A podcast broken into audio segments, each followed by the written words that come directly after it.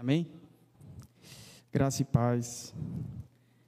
É, então, nós estamos no meio de uma série que teve duas pregações, teve a pregação, nós, semana passada teve o aniversário da igreja, mas a pregação anterior foi Liderando em Direção ao Céu, parte 1. Hoje nós vamos pregar sobre Liderando em relação em direção ao céu, parte 2, tá? Parte 2. E, meus irmãos, eu tenho refletido bastante, já faz alguns dias, sobre as tarefas que Deus nos confia, Deus coloca para que nós é, executemos. E, e não só as questões da liderança na igreja, ou seja, o pastoreio, a liderança de uma conexão, o trabalho aqui desenvolvido, mas a relação de paternidade, o nosso trabalho, as coisas que Deus nos confiou para executar. É, eu tenho sentido cada vez mais comum a sensação de estar fatigado, cansado, exausto e às vezes sem foco naquilo que Deus me confiou, nas muitas atividades que a gente desenvolve nessa vida. Né? Todos nós recebemos algum campo missionário de Deus. Por exemplo, eu sou pai há pouco tempo.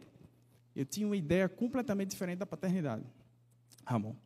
A minha ideia da paternidade era um pouco uma ideia de troca. Eu ouvia muitos pais dizerem: ah, quando eu ficar mais velho, está aqui, né? O meu plano de aposentadoria, o meu filho vai ser uma pessoa muito é, próspera e vai cuidar de mim. Ah, então, às vezes as pessoas dizem isso brincando, né? Mas isso, isso eu tinha um pouco isso no meu imaginário. Eu disse, ah, eu vou educar bem um filho porque eu vou colher esses frutos no futuro. É um fruto que eu vou colher. Né? E, e, eu também tinha uma ideia. É, é, não é incomum também ver filhos, não é, que cujos pais nunca disseram, por exemplo, que o amam. É, é comum ver, de um lado, expectativas de você ouvir no futuro do seu filho que ele lhe ama, embora o amor seja um, um sentimento muito complexo, talvez ele demore a entender o que é amor, mas você tem essa expectativa. E, por outro lado, tem filhos que têm uma expectativa de ouvir do seu pai que o, o pai o ama e ainda hoje não ouviram. Eu conheço algumas pessoas nessa circunstância e isso gera um vazio muito grande. Eu vejo essas pessoas muitas vezes paralisadas, com muito potencial para desenvolver nas suas respectivas áreas ministeriais, mas a expectativa frustrada de um amor que não vem termina deixando elas paralisadas. Mesmo assim, também no trabalho. Né? Eu conheço pessoas no trabalho que dizem: Ah, estou aqui há 20 anos, conto nos dedos os elogios que eu recebi, o reconhecimento que eu recebi. Ah, eu estou nesse trabalho há tanto tempo e só encontro pancadas, só encontro adversidade, estou cansado, vou abandonar de tudo. E fica sempre aquele sentimento de exaustão, de cansaço, de fadiga, de sobrecarga. E aí eu me pergunto: as pessoas estão mesmo sem combustível para desempenhar seus papéis? Tem faltado combustível. Parece que as expectativas, de um lado, e a sensibilidade a eventuais oposições que são encontradas no curso do caminho, estão cada vez maiores. As pessoas têm expectativas de feedbacks da sua atitude, das suas, dos seus desempenhos cada vez maiores e, ao mesmo tempo, tem uma sensibilidade cada vez maior de ouvir um não, de ouvir um não foi, não ficou legal, faça de novo. E aí fica abalada, paralisada. Né? E quantos se sentem sem gasolina para seu desempenho, como pai, como cônjuge, empregado, filho? Quantas das oposições que encontramos no caminho têm roubado o combustível do nosso desempenho? Quais forças exógenas nos impedem de liderar pessoas em direção ao céu? Quais incidências sobre a sua vida têm lhe retirado a força e lhe, faz, e lhe feito se sentir cansado constantemente? Então a gente está numa série que é, o tema geral da série é antes que chegue o fim. Esse tema específico é liderando em, direção ao céu. É, nessa segunda parte, nós vamos enfrentar duas questões, né, dentro desse contexto de desempenho e o que eu, o que eu vou chamar de veredito. Né, as coisas que nós fazemos e as expectativas que nós criamos. As coisas que nós fazemos e as oposições que nós criamos, as coisas que nós, que nós encontramos, as coisas que nós fazemos. Né? Como exercer a liderança que Deus nos confiou em nossos campos missionários cotidianos, família, trabalho, igreja, de modo a apontar para o céu, de modo a liderar é, apontando para o céu e conduzindo as pessoas para o céu. Como o nosso desempenho pelo reino de Deus pode ser realmente eficiente na vida das pessoas que são impactadas pelas nossas atitudes. E o nosso é, texto bíblico está em Tessalonicenses. Vou dizer já já qual é para vocês abrirem, tá? Tessalonicenses, ele foi um texto que foi introduzido, muito bem introduzido, na pregação do pastor Saulo sobre Atos 17. Esse, essa pregação eu assisti novamente ontem, quando ele é, falou comigo, é, que, não, que não poderia pregar, e e é fantástica. Ele faz um, um apanhado histórico é, de Atos, desde, de, desde Atos 13, que eu vou assistir de novo, porque eu quero aprender mesmo e repetir.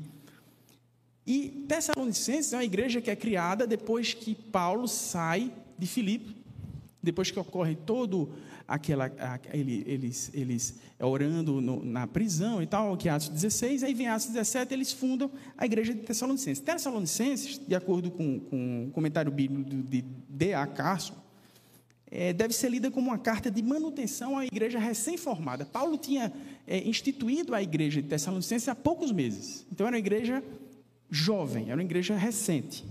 Né? É, não havia, na igreja de Tessalonicenses, não havia nenhuma divisão grave entre os irmãos. Era uma igreja jovem, mas sadia. Não havia nenhum problema endógeno, não havia nenhum problema entre os irmãos. Mas havia um problema exógeno. Ela sofria severa perseguição.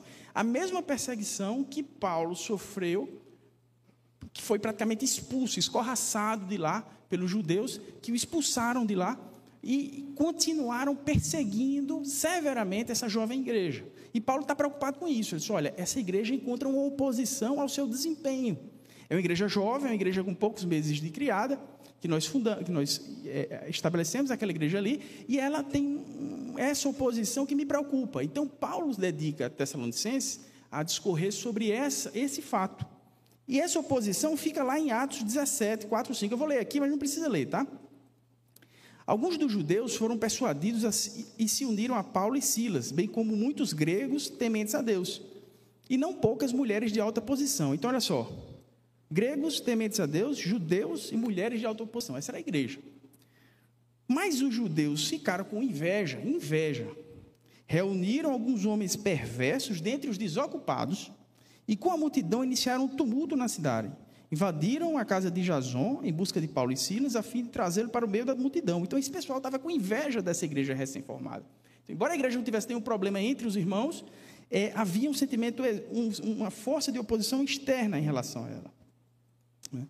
E, e, e, o comentário bíblico da Bíblia de Genebra, ele atribui essa questão da inveja. Por que os judeus estavam com inveja da igreja de Tessalonicenses?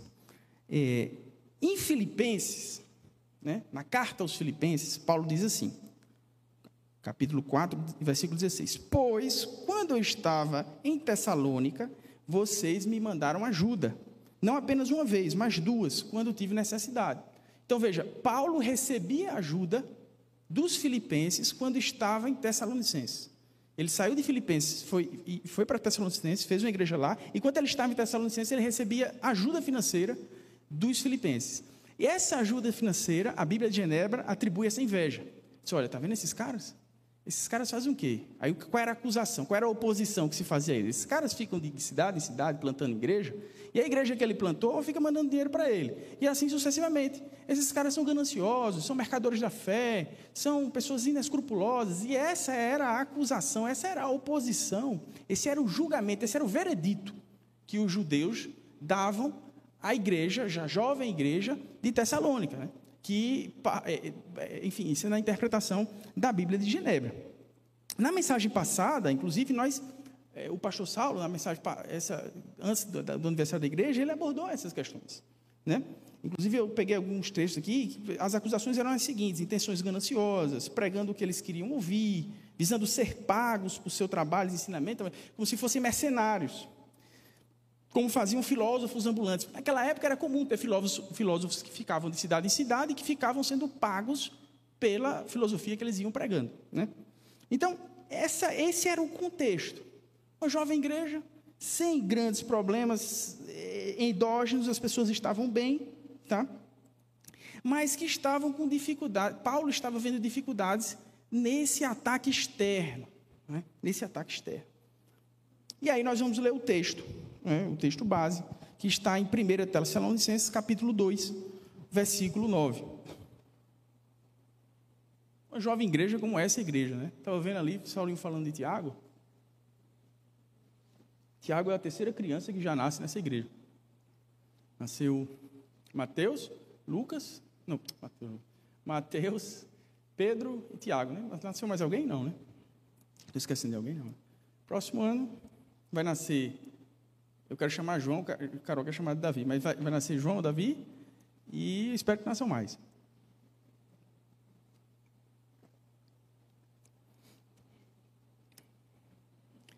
Todo mundo abriu? Tessalonicenses 2, 9, 16.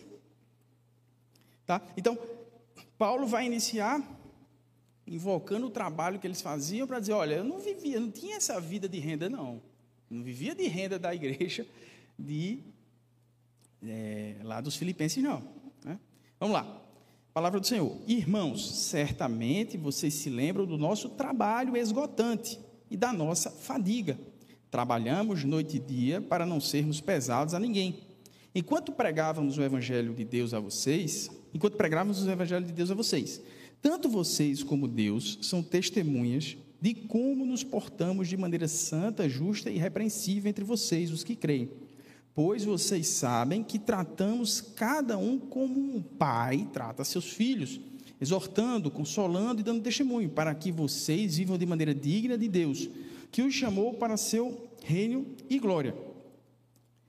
Também agradecemos a Deus sem cessar o fato de que, ao receberem da nossa parte a palavra de Deus, vocês a aceitaram, não como palavra de homens, mas conforme ela verdadeiramente é, como palavra de Deus, que atua com eficácia em vocês, os que creem.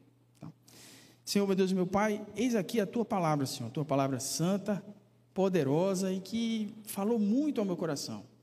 Eu Peço, Senhor, humildemente, que pelo teu sangue, pelo teu sacrifício, Senhor, venha através de mim e prega essa palavra à tua igreja.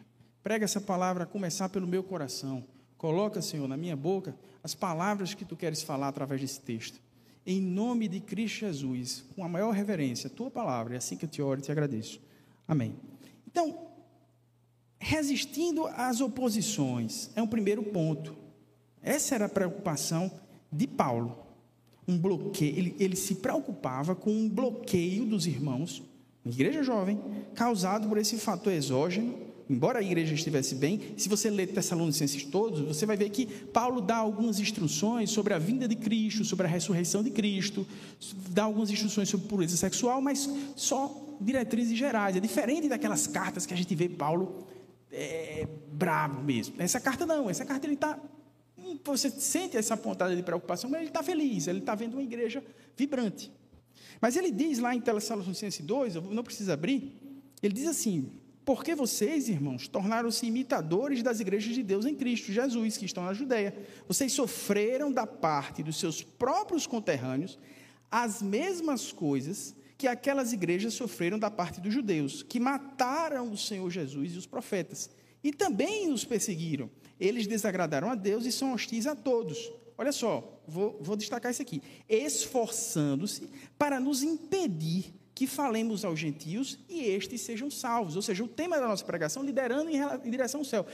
Essa, essa conduta hostil tinha por finalidade exatamente impedir, paralisar essas pessoas no seu desempenho cristão de levar a palavra de Deus de modo que os gentios fossem salvos, ou seja, de conduzir essas pessoas ao céu.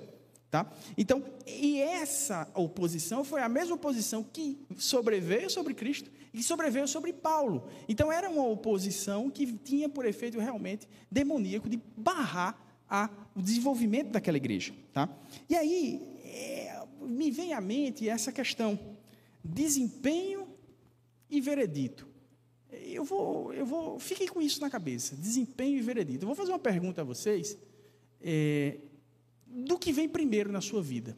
Mas você não precisa responder agora, não. Você fica só pensando nisso.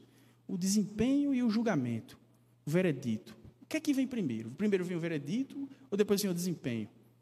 E o que é capaz de nos paralisar? Vou dar um exemplo. Bloqueio na missão cristã. Vou dar um exemplo da missão paterna. Como eu falei para vocês, eu sou pai há pouco tempo e isso, essas questões me ocupam muito. É, um psicólogo da minha terra natal, né, da Paraíba, ele contou uma história que eu nunca vou esquecer. Ele queria ir para Micarande. Micarande era um carnaval fora de época que existia em Campina Grande. E existia um carnaval fora de época em João Pessoa chamado Micaroa. Ele tinha 14 anos e chegou para os pais e disse: Olha, pai, eu juntei aquele dinheiro do lanche, fiquei sem lanchar uns dias e comprei um abadá e vou para é, Micarande. Os pais: Vai não. Você não vai para Micarande, não. Mas vou, eu gastei aqui o abadá. Sabe? Aí problema é seu, você não vai. Que da, da minha casa você não sai para ir para Micarande. E aí, no auge da briga, ele foi ficando irritado, irritado. E lá no final, ele olhou para os pais e disse: Eu odeio vocês. Eu não amo vocês. Eu odeio vocês. Do fundo do meu coração, eu odeio vocês. Tá. Eles ficaram muito tristes, né? Tá, mas você não vai. Você vai ficar odiando, você não vai. E aí os pais se retiraram, choraram bastante. O filho ficou bravo. Eles esperaram algum tempo, a raiva baixar, e chamaram ele para conversar. Disse: Olha, filho a gente ficou muito triste com o que você falou, mas muito triste mesmo. Muito triste. Mas a gente não tem você como filho para que você nos ame. Esse não é o nosso objetivo. Você não tem nem idade para saber o que é amor e o que é ódio. A gente chorou muito de você dizer que nos odeia. Mas isso também não importa para a gente. Com todo amor, a gente diz isso para você. Eu não importo que você me ame. Eu lhe amo. Eu daria minha vida por você. Mas não importa que você diga que me odeia ou que me ame. Eu vou cumprir a minha missão como pai. E você não vai para Micarande. Uma oposição que você nunca imagina ter. Eu, quando antes de ter filho, nunca imaginei que o meu filho pudesse ser eventualmente uma oposição exógena à missão de pai. Nunca imaginei. Hoje eu sei que o meu filho, em vários momentos, vai tentar bloquear a minha missão como pai. E eu vou precisar saber que o meu objetivo não é que meu filho me ame. Esse veredito, o meu desempenho não depende dele. Já estou já pensando na resposta que eu vou dar. Então, se, o que vem primeiro, o desempenho ou o veredito? Nesse caso, o veredito não me importa. Tá? Importa cumprir a missão. Se a gente está falando em liderar em direção ao céu, e se a gente está falando de oposições que vêm em contrário a essa liderança em relação aos céus, na visão da, da paternidade, eu tenho pensado muito assim. No trabalho, né? no trabalho, que vou ter muito cuidado para falar isso, para se pessoa que eu pedi para até assistir, se ela não saber que eu estou falando dela. Enquanto a gente ouve alguns irmãos dizendo, olha, eu sou a vidraça, eu estou lá, todo mundo pedindo minha cabeça. Esse, essa pessoa que eu vou falar, não, ele está é, paralisado. É um grande profissional, mas ele me falou que vai pedir para sair do trabalho porque ele não tem recebido os elogios que ele acha que deveria receber nos seis meses que ele está naquela função.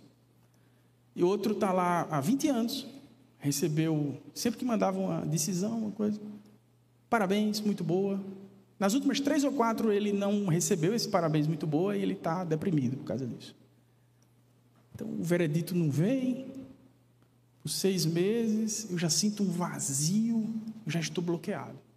O veredito, o elogio, vem, vem, vem, vem, vem, ele não vem e eu já estou viciado. Então, esse veredito que fica condicionado ao desempenho, depois do desempenho, ele é meio problemático. E na igreja? Na igreja eu já ouvi de tudo. Já ouvi de gente que abandonou o ministério porque o pastor passou e não falou por ele. Eu já vi gente que, enfim, que jogou tudo para cima porque o pastor era antipático, porque. Os, os, as mais diversas expectativas que você imaginar de reconhecimento ao desempenho que a pessoa exercia que não era frustrado. Eu fiquei até pensando, né? Será que eu estou falando hoje aqui, por exemplo, vamos supor que eu estivesse aqui pregando, o pastor Saulo me pediu para pregar, uma vez, e eu ficasse de noite, né? Ele foi comprar uns remédios para Sabrina, mas eu ficasse de noite esperando, né? Para o que, é que o pastor Saulo achou da pregação? Então, seria mais ou menos isso. Qual é o veredito dele, né? É bom, é ruim e tal? Será que eu estou aqui fazendo isso por isso? Ou será que o veredito já existiu e eu estou aqui porque ele recaiu sobre um homem santo que habitou entre nós e que morreu numa cruz para que nós desempenhássemos nossos papéis sem expectativa em homem nenhum? Mas vamos lá. Essa igreja tinha um problema que era um veredito terrível, uma sentença terrível, uma condenação terrível, de acusá-los de serem mercadores da fé, que nós sabemos que não é. Ora, Paulo é, no meio dos, dos ateus, do, no meio da ciência, tá? É, no meio da, da, fora da fé, Paulo é considerado uma das cinco ou seis pessoas mais importantes da história do mundo, é? da história do mundo. E ele foi acusado de ser mercador da fé. Nós sabemos que ele não era mercador da fé, mas ele estava preocupado que isso bloqueasse a igreja. E ele diz como é que vai se resolver esse problema, né? Mas essa questão do desempenho do veredito eu digo a vocês o seguinte: eu vou adiantar uma questão, para não ficar muito solto. E eu digo isso com o maior respeito, tá? Eu tenho parentes espíritas, tenho parentes de outras religiões. Boa parte das religiões, Yuri, elas vão de desempenho em desempenho na busca pelo veredito. Você vai de boa obra em boa obra em busca da de se tornar um espírito de luz, de não precisar mais reencarnar, ou, enfim, de ser uma pessoa boa, de receber esse veredito. Quando é que você ser uma pessoa boa? De, de desempenho em desempenho, você se torna uma pessoa boa. O cristianismo, pessoal, eu vou, eu vou falar sobre isso, vai ser a conclusão, mas não posso deixar também muito solto. O cristianismo inverteu isso. No cristianismo, não é o desempenho que depende do veredito, é o veredito que determina o desempenho. Essa, essa é a questão do cristão, tá? Então, o cristão, ele não depende do seu desempenho para alcançar nenhum selo de aprovação. Então, vamos lá. Mas aí, o que é que, o que é que, o que é que Paulo nos diz aqui, nesse contexto de que ele se encontrava aqui? Irmãos, certamente vocês se lembram do nosso trabalho esgotante, versículo 9, e da nossa fadiga Trabalhamos noite e dia para não sermos pesados a ninguém, enquanto pregávamos o Evangelho de Deus a vocês. A primeira atitude que você tem que ter diante de uma oposição ao seu desempenho no seu ministério é o trabalho árduo. É se concentrar no desempenho em si e esquecer das pessoas que se opõem ao seu desempenho. Esquecer das expectativas que você criou e não vieram e esquecer das pessoas que não querem que você faça o que você tem que fazer. Esse é o primeiro ponto. Então, Paulo está dizendo isso aqui, não é para se justificar, para dizer, olha, eu estou tô, tô dizendo, eu não sou, ele não está dizendo assim, tipo assim, ah, eu não sou mercador da fé. Vocês, vocês sabem que eu não sou mercador da fé, né? Porque vocês viram que eu trabalho. Não, ele não está dizendo isso. Ele está dizendo, meu irmão, se vocês estão tendo essa oposição, façam como eu. Ele está dando o exemplo dele. Trabalhem. Trabalhem, vocês viram como esse é o remédio, esse é o antídoto que não vai fazer com que você paralise, porque quem nos imputa uma culpa quer que nós vistemos essa carapuça. Quem vive dizendo que você é preguiçoso, ele quer que no fim você se torne preguiçoso, mesmo que você não fosse. Quem diz que você é um mercador da fé, quer que você se torne aquilo. E se você não tiver cuidado, você se torna. Ou no mínimo um desocupado. Ou no mínimo um desocupado. Então, Paulo está dizendo: olha, não deixem de trabalhar. Mantenham a cabeça preenchida com a missão que vocês têm. E esqueçam o que essa turma está falando. Tá? Então, por que eu estou dizendo isso? Porque veja só, em primeiro lugar, segundo Tessalonicenses, né, ele diz que não haveria nenhum problema que, como líder, ele fosse sustentado pela igreja. Não haveria nenhum problema. E a Cidade Viva acredita nisso, tá? Não há nenhum problema que um líder seja sustentado pela igreja. Isso não é, isso não é uma regra, isso não é um padrão, tá? Aqui, 2 Tessalonicenses 3, 7 e 9. Pois vocês mesmos sabem como devem seguir o nosso exemplo, ou seja, está dando um exemplo. Porque não vivemos ociosamente quando estiver, estivemos entre vocês, não vivemos ociosamente, nem comemos coisa alguma à custa de ninguém. Pelo contrário, trabalhamos arduamente e com fadiga, dia e noite, para não sermos pesados a nenhum de vocês. Não porque não tivéssemos tal direito. Ou seja, ele poderia, Paulo poderia até ter chegado lá, eu vim plantar essa igreja, então eu vou ficar aqui, eu vou ficar sendo sustentado pela igreja, não tem problema nenhum com isso mas ele resolveu ter uma atitude proativa, justamente, muito provavelmente, como a Bíblia de Genebra diz, muito provavelmente já antevendo esse tipo de oposição. Ele diz: olha, o antídoto para esse, esse problema é nos manter ativos. Então, o que nós vamos fazer? Vamos trabalhar para provar que nós não somos mercadores de fé. Como é, como é que nós somos mercadores de fé se a gente trabalha noite e dia toda hora? Tá? E esse pessoal, né, em Atos, faz referência às pessoas que expulsaram eles de lá, faz referência à perversidade deles e diz que eles eram desocupados. Olha só, eles estavam querendo tornar esses outros desocupados também. Quem é preguiçoso quer que você seja preguiçoso. Quem é avarento quer que você seja avarento. Certo? Assim, como regra. Quem é desocupado quer que você seja desocupado também. Sabe como é que ele faz isso? Ele se opõe às coisas boas que você está fazendo. E se você deixar, você se torna desocupado. É isso que Paulo está dizendo para eles: trabalhem. Não seja igual a esses que o perseguem eles querem que vocês vistam a mesma carapuça que eles têm.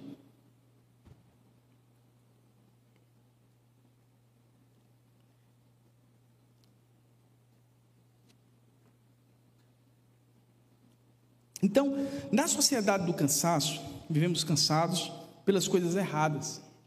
Cansamos por trabalhar demais e esquecer da família, ou cansamos por assistir série na TV e não fazer aqui algo que realmente importa. Sempre nos cansaremos pois isso é uma consequência do trabalho. A pergunta é: não é se ficaremos cansados, mas pelo que estamos cansados? A humanidade está cada vez mais paralisada pelo excesso de expectativas. As pessoas têm criado expectativas em torno de si muito grandes. E tem gente que está fazendo disso um mercado.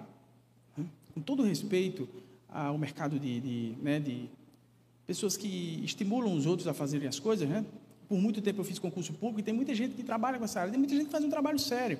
Mas tem muita gente que nutre nos outros uma expectativa muito elevada em torno de si e que, infelizmente, às vezes não é real. Não é real. Tá? Os campos ministeriais que temos são constantemente atacados, assim como foi aquela jovem igreja. E nós nos vemos bloqueados, paralisados e, ao mesmo tempo, exaustos. A pessoa que está sendo atacada, bloqueada no seu ministério, seja como pai, seja do trabalho, seja, ela fica, ao mesmo tempo, paradoxalmente, bloqueada na sua ação e cansada. Porque a oposição cansa, porque é uma guerra espiritual que é feita sobre a sua vida para que você não lidere em direção ao céu. Essa é a verdade. Tá? E Paulo diz mais: o segundo antídoto para essa oposição. Primeiro, trabalhem. Trabalhem, mantenham a mente ocupada. Né? Não fique, e isso para a nossa vida, não fique esperando um e-mail elogiar o seu trabalho para partir para o próximo. A não ser que o trabalho tenha acabado, o trabalho nunca acaba, vá para o próximo. Ah, não, mas o chefe não elogiou, não deu um feedback ainda, eu vou aguardar para ver o que, é que ele vai dizer. Vai, tu vai passar uma semana, vai ficar morto de cansado nessa expectativa, que expectativa cansa. Aí cansa demais. Já pensou? Vou repetir. Se eu ficasse esperando hoje de noite, né? o pastor Saulo ligar para mim para dizer, eu ia ficar cansado, porque ele pode ter mil coisas para fazer, mas eu ia achar que ele só tinha a obrigação de falar para mim. E o cara que fica nessa, né? e o cara também que fica sendo atacado, atacado, atacado, bloqueado, ele, ele também tem esse mesmo problema, ele fica cansado. Né? E, e aqui, pessoal, só, só um parêntese. É, é importante que nós exortemos uns aos outros. Né? Eu não estou dizendo que um irmão não pode chegar e buscar um conselho com o outro. Tal. A gente precisa melhorar. Tá? Então, o que eu estou falando é que aquele que desempenha o seu papel como cristão não pode transferir para o outro as expectativas em torno daquilo que ele faz. E não que o outro não pode dar um feedback sobre aquilo que ele faz. Todas as vezes que eu preguei aqui, o pastor Saulo me deu um feedback. E eu estou tentando melhorar cada vez né, que ele dá o feedback, e faz parte da nossa caminhada cristã. Ele está há anos né, pregando e, e ele está fazendo esse papel de discipulado. Então, isso faz parte. A questão é: eu não estou aqui para receber o feedback de ninguém. E eu digo isso também não como um adolescente rebelde que está com o ego mal formado ainda, ou doloroso, dolorido, e fica dizendo que não, não me importa a opinião de ninguém. Não, não é que eu diga assim com desdém.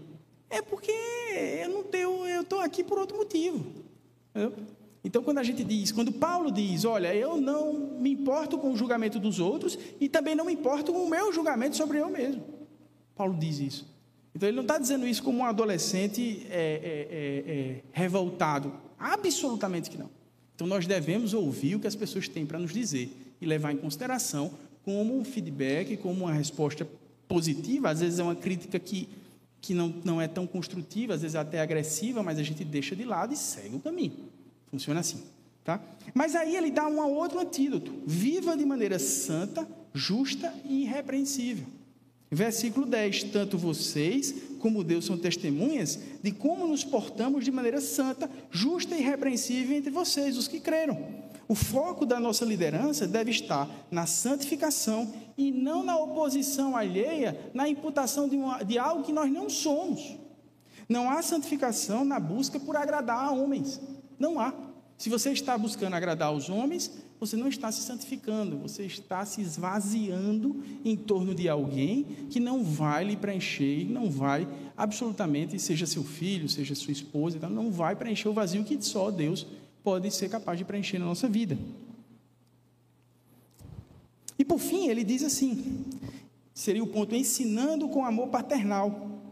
Pois vocês sabem que tratei, versículo 11 e 12, vocês sabem que tratamos cada um como um pai trata seus filhos. É? Como os pais trataram o filho lá do psicólogo, né? Acho que naquele momento que o pai chegou e disse: Olha, você não vai. Você não vai. Enquanto você morar aqui na minha casa, você não vai. Depois que você tiver o seu emprego, né, você vai.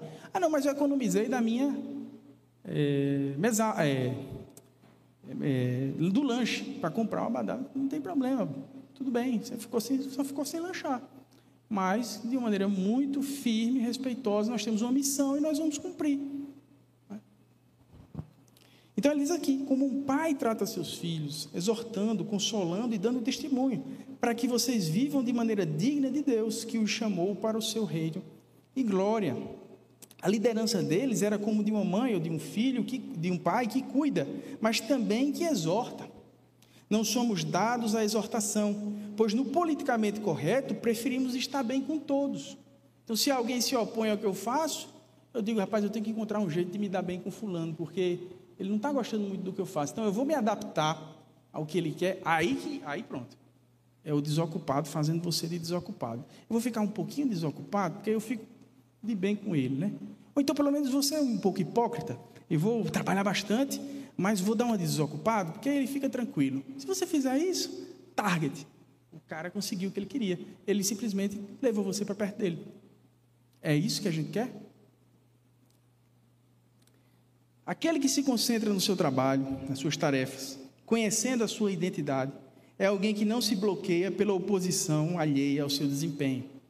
Pelo contrário, a segurança do seu trabalho está em Cristo. E a oposição alheia não impede de cumprir aquilo que Deus lhe colocou para fazer. Se é ser um bom pai, conduza o seu filho em direção ao céu. Se é ser um líder na igreja, conduza as pessoas que você liderança, que você lidera em direção ao céu. Ainda que você tenha que chegar e dizer: jogue fora o abadá. Você passou fome à toa. Ficou sem lanchar de besta. Você não vai dizer desse jeito porque é deselegante. Mas no final das contas, é esse papel que a pessoa passou. Né? Então, nós temos liderado nossos filhos, e é aquela pergunta que eu quero fazer. Nossas esposas, nossos maridos, nosso cônjuge. Né? A minha expectativa em torno do que ele tem para fazer por mim é maior do que aquilo que eu preciso fazer por ela? Ou seja, minha esposa passou dez dias sem dizer que me ama, eu vou chorar e me desesperar, e dizer que ela não me ama. Será que ela não me ama porque ela disse que não me ama? Ou será que é a minha expectativa em torno daquilo que ela pode fazer que está bloqueando o que eu devo fazer por ela? O que Deus me colocou para fazer por ela? Porque se os dois pensarem assim, não tem problema. Não, tem, não, não vejo problema. Se cada um assumir o papel que Deus colocou para você cumprir dentro da sua família, aí não tem problema, não vejo problema. Tenho servido a todos os que estão ao meu redor Precisamos saber que o veredito das nossas ações, ele já foi dado por Cristo. Não é judeu que chama a gente de mercenário, não é desocupado que chama a gente de desocupado sem que a gente seja. Não é, não são eles que dão o nosso veredito. O nosso veredito já foi dado por Cristo, ao morrer na cruz por nossos pecados. O nosso papel não é esperar elogio ou que cessem as oposições ao nosso ministério, mas exercer os ministérios que Deus nos deu com muito empenho. trabalho árduo, constante santificação e um ensino de amor paternal. O pai não tem que esperar que o filho olhe para ele e diga que ama. Eu achava que era assim. Eu achava que era assim. Eu achava que. Eu sempre tem uma música de Toquinho de Vinícius que eu adoro, que chama O Filho que Eu Quero Ter. Toquinho sentiu uma necessidade de ter um filho e eles fizeram. Vinícius fez um poema e eles fizeram uma música. E eu escutava essa música antes de Pedrinho nascer e chorava, né? É, tem uma hora na música que ele fala que o filho vai correr aos braços do pai, dizendo: Te amo, meu pai, como você é importante na minha vida. E eu disse: Rapaz, começando a escutar as histórias dos pais, adolescência e tal, eu disse, rapaz, não, talvez não seja bem assim. Não. Eu vou ouvir muita coisa e vou para o quarto a chorar, porque vai ser, é, assim, espero que não, né? Tem filho que não dá tanto trabalho, eu particularmente dei mas tem, tem deles que não dão, né? Então é, é difícil. A gente, a gente é filho, a gente compreende tão pouco isso, a gente passa por isso, né? E quando a gente é pai, parece que a gente não lembra que foi desobediente também e que não entendia o que era amor. Talvez aquele psicólogo hoje ele saiba o que é amor. Talvez ele olhe para a mãe dele hoje e diga: Isso é amor. Mas ele tem a maturidade para chegar. Mas naquela época, com 14 anos, 15, 16, o amor foi o que fez Deus dar o seu próprio filho. Aquela música da Cidade Viva que é linda, entre a fé e a esperança, o amor maior é o amor. Como é que uma criança de 14 anos vai entender? Que o amor é maior do que a fé e a esperança. Se o amor é maior do que a fé e a esperança, eu tenho que saber o que é fé e esperança. E amor. Não sabe nem, nem, às vezes não sabe nem o que é um, dois, três. Às vezes sabe o que é fé. Talvez esperança, mas amor, não. Então, o que vem primeiro, para encerrar? O veredito ou o desempenho? Olha só o que Paulo diz em Tessalonicenses 1,3. Lembremos, na carta aos Tessalonicenses, é o terceiro versículo. Lembremos continuamente, de diante de nosso Deus e Pai, o que vocês têm demonstrado. O trabalho que resulta da fé, o esforço, motivado pelo quê? Motivado pelo amor e a perseverança proveniente de quê? Da esperança em quem? Em nosso Senhor Jesus Cristo. Esse é o nosso combustível. Trabalho da fé, o esforço pelo amor e a, a perseverança pela esperança. Isso é o que um pai tem que ter. Isso é o que um pai tem que ter. Isso é que uma igreja jovem tem que ter. É muito bonito esse versículo. Trabalho pela fé, esforço motivado, perseverança decorrente da esperança. Mais à frente, versículo 2, 6, Tessalonicenses, ele diz assim: Nem buscamos reconhecimento humano, quer de vocês, quer de outros. Importa a missão. Agora, eu estou dizendo que o veredito vem primeiro do que o desempenho, não é assim? Agora, que veredito é esse? Qual é esse veredito? Eu vou encerrar aqui dizendo a vocês aqui o que é o veredito. O veredito, Paulo apresenta em 1 Timóteo 1, 15 e 16. Esse é o nosso veredito, tá? O veredito da gente não é o do nosso chefe, não é o do nosso cônjuge, não é o do nosso pai. Se o seu pai nunca lhe disse que lhe ama, não fique bloqueado por isso, porque esse não é o seu veredito. O seu veredito é pior do que isso. É pior do que um pai dizer, nunca ter dito a um filho que lhe ama. O seu veredito é dizer o seguinte: olha só. Esta afirmação, diz Paulo a Timóteo, esta afirmação é fiel e digna de toda aceitação. Cristo Jesus veio ao mundo para salvar os pecadores. O veredito, dos quais eu sou o pior. Esse é o seu veredito. Ou você acha que é melhor do que Paulo? Na verdade, você está igual a Paulo.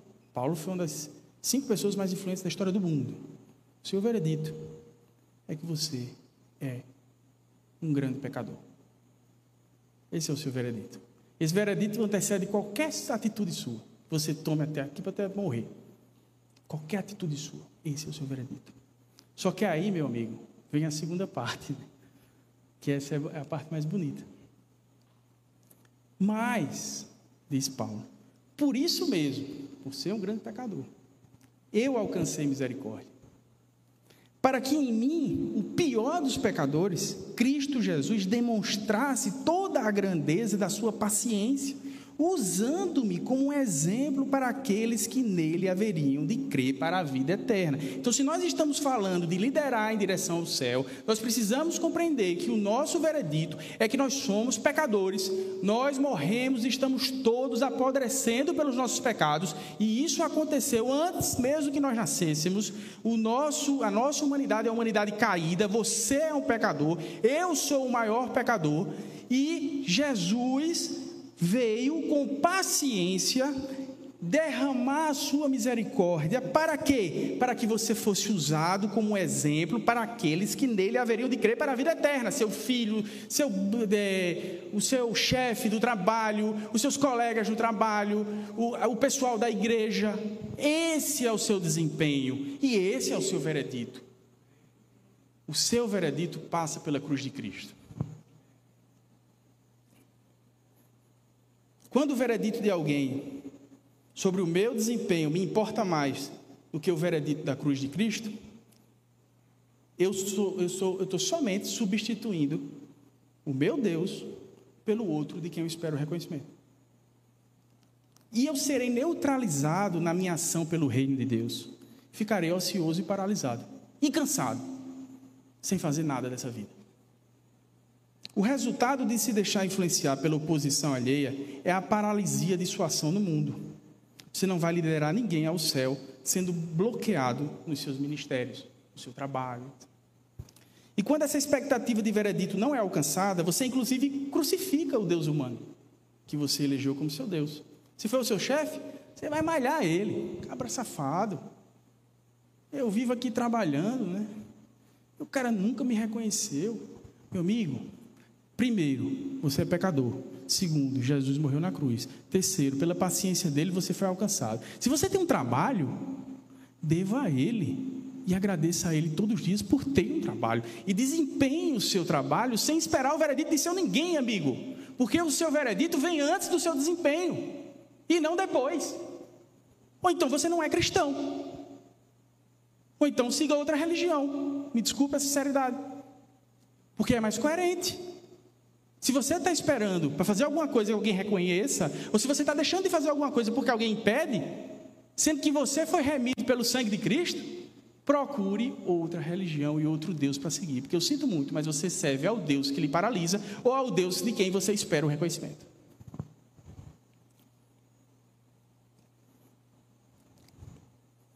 Se eu espero o reconhecimento do meu filho, do meu cônjuge, do meu empregador, pelo meu desempenho em relação ao que eu faço, eu terei sempre um ego destruído e uma transferência de peso para o outro.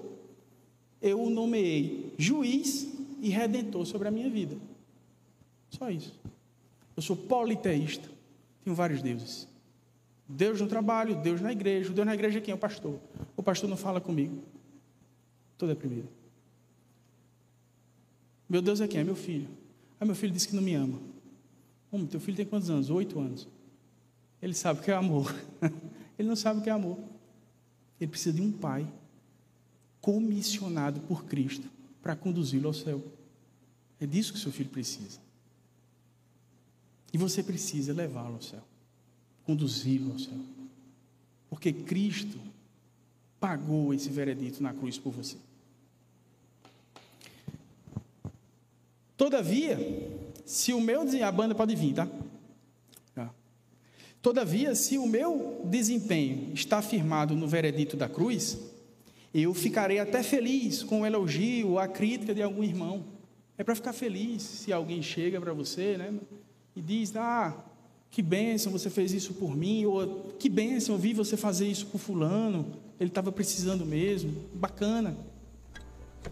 Mas a essência da sua atitude, a essência do seu desempenho, tem um valor intrínseco, endógeno, em si mesmo, porque são feitas por causa do sacrifício de Cristo.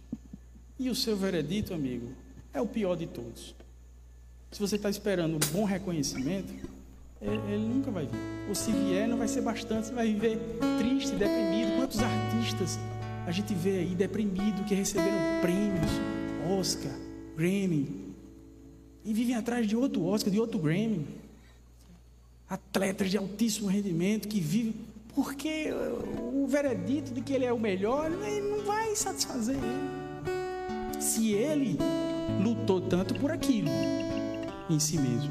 Mas se ele vê um valor intrínseco na sua vida e na sua identidade, aí é diferente. E para resumir, pessoal, nas relações humanas, o desempenho leva ao veredito.